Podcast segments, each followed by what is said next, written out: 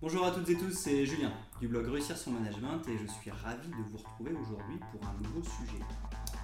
Aujourd'hui, nous allons parler du fait d'avoir un management équilibré, c'est-à-dire un management ni trop rigide ni trop. Alors en effet, au quotidien, on peut douter de notre management et se dire est-ce que j'ai pas été trop rigide ou est-ce que j'ai pas été trop souple dans mon management? C'est une question qu'on se pose assez fréquemment. Et en effet, c'est une bonne question, puisque l'idéal serait d'avoir un management équilibré, ce qui nous permet d'avoir des actes managériaux justes et une attitude juste vis-à-vis de nos équipes. Et ce management équilibré, c'est-à-dire ce management juste, nous permet de garder nos équipes motivées et donc efficaces.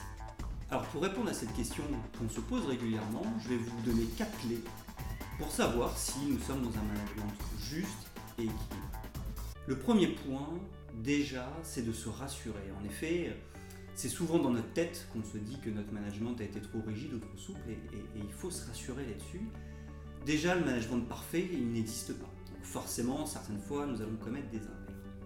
Et puis, ce qu'il faut savoir, c'est que l'attitude de nos collaborateurs ne dépend pas à 100% de notre attitude à nous. Bien évidemment, notre attitude a des impacts, mais chaque collaborateur a son caractère et peu importe que nous soyons un petit peu trop justes ou un petit peu trop souples, il réagira en fonction aussi de son caractère. Alors je vais prendre un cas extrême que je ne souhaite à personne, mais c'est le cas où par exemple on aurait un collaborateur qui nous vole. Alors effectivement c'est un sujet qui est assez délicat. Et là on pourrait douter et se dire oui mais mon collaborateur m'a volé parce que peut-être j'ai été trop gentil. C'est souvent ce qu'on peut se dire.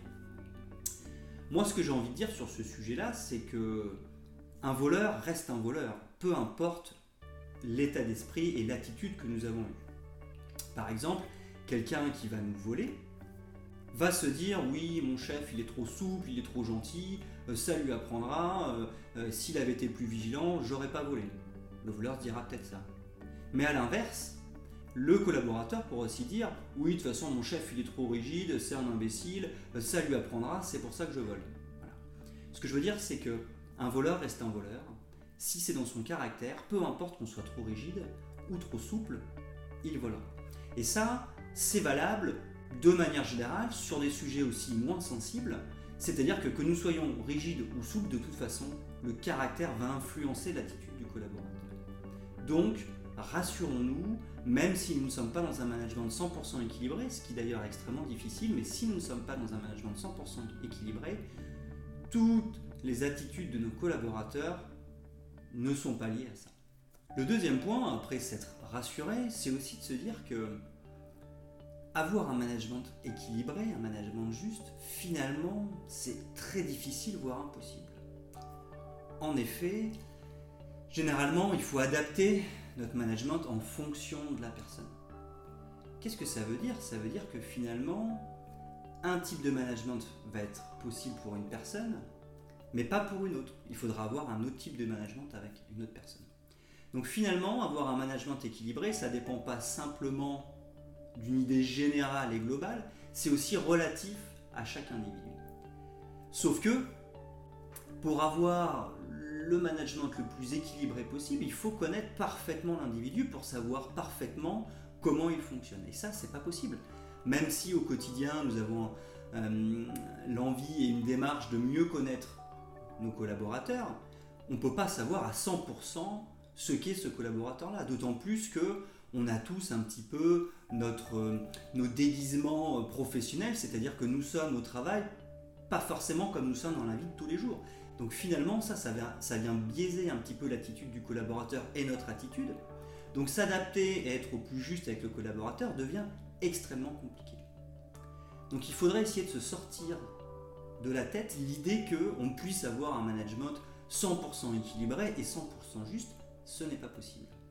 Donc comme le management parfait n'existe pas, l'idée va être dans notre management d'éviter au maximum les erreurs. Je pense qu'aujourd'hui, être dans un management juste et équilibré, viser un management juste et équilibré, c'est réduire au maximum les erreurs. Si déjà on fait un minimum d'erreurs, on s'en sort pas trop mal. Alors qu'est-ce que ça sous-entend? Ça sous-entend qu'il va falloir ne pas se focaliser sur les détails et ne pas intervenir à 100%. Ce que je veux dire par là, c'est que plus on va intervenir managérialement sur des situations ou sur des actions de nos collaborateurs, plus on va intervenir, plus on va prendre le risque de faire des erreurs. L'idée, c'est donc, pour avoir une démarche, on va dire, le plus juste possible et le plus équilibré possible, ça va être de ne faire que le 20-80 des actes managers. C'est-à-dire, finalement, si j'agis, je prends le risque de faire une erreur, donc je vais agir vraiment quand ça en vaut la peine. Et donc ça rejoint la loi de Pareto qui est de se dire je vais agir que dans 20% des cas qui vont me permettre d'avoir 80% des actes managériaux qui ont une vraie plus-value. Alors la question c'est savoir quels sont les fondamentaux, le 20-80 des actes managériaux. Nous arrivons donc au dernier point pour essayer de viser le management le plus juste et le plus équilibré possible, qui va être de se consacrer aux fondamentaux du, du management. Pour moi, il y a cinq points essentiels. Le premier, ça va être d'écouter. Ça, c'est quelque chose qui est extrêmement positif, puisque on ne s'engage à rien, on écoute le collaborateur qui arrive avec une problématique, avec un souci ou avec une réussite par exemple, et on va l'écouter. Ça, ça permet de donner de la reconnaissance, ça permet de montrer au collaborateur qu'on lui accorde de l'importance, et donc c'est extrêmement puissant et ça limite les erreurs. Ça permet d'être très juste et très équilibré. Le deuxième point, ça va être d'aller chercher dans les émotions parce que les émotions sont très subjectives, et donc si on veut s'assurer d'être le plus équilibré, le plus juste vis-à-vis d'un collaborateur en particulier, il va falloir bien comprendre l'émotion qui se rattache à ce qu'il est en train de nous dire, et réagir en fonction de ça.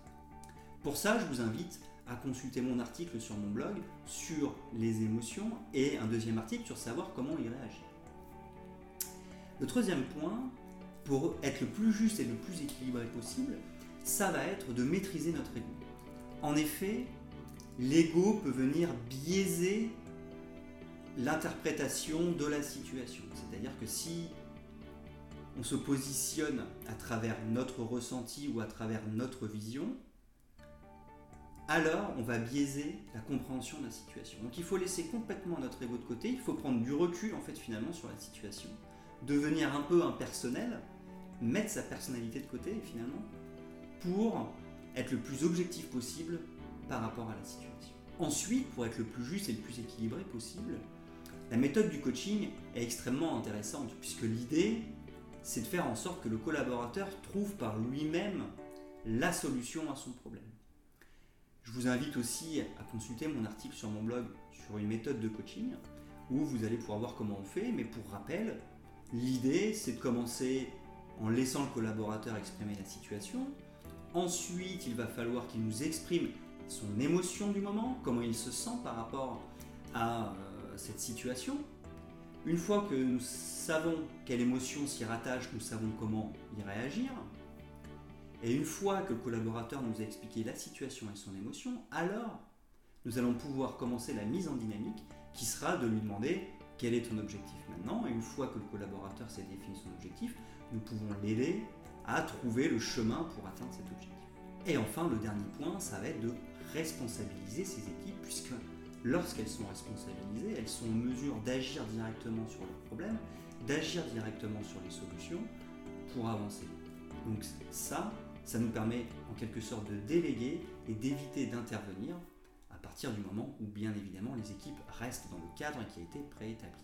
En complément sur ce sujet du management équilibré, je vous amène, alors aujourd'hui je vous amène à lire beaucoup d'articles que j'ai déjà écrits, mais je vous amène à, lire un autre article que j'ai écrit euh, sur mon blog, euh, qui est les, les 15 clés du management moderne. Parce qu'en effet, pour moi, il y a à peu près 15 clés qui font qu'on est dans un management moderne et efficace. Je vous invite aussi à lire un autre article sur les 5 erreurs à éviter. Enfin, je vous invite aussi à vous rapprocher des managements type l'entreprise libérée d'Isaac Gates ou l'entreprise Opal de Frédéric Laloux, ces modes de fonctionnement basés fortement sur la responsabilisation des individus vont vous aider à euh, avoir un management le plus juste possible et le plus équilibré possible. Je vous remercie de m'avoir écouté et j'espère que ce sujet vous a aidé en sachant que ce sujet renvoie à beaucoup d'articles que j'ai déjà écrits. En effet, c'est un sujet extrêmement important que, le fait d'avoir un management juste et équilibré. Et comme on l'a vu, effectivement, c'est pas évident. Mais en tous les cas, ce qui est important, c'est d'éviter des erreurs, d'agir le moins possible et d'être finalement le plus juste dans l'action, puisqu'en étant juste dans notre action, nous serons beaucoup plus juste dans le management. Je vous invite donc à me retrouver sur mon blog Réussir son management pour des informations complémentaires. N'hésitez pas aussi à vous abonner à mes réseaux sociaux pour être informé de mes dernières publications. N'hésitez pas aussi à vous abonner à ma chaîne YouTube. Et je vous dis à très bientôt pour un nouveau sujet.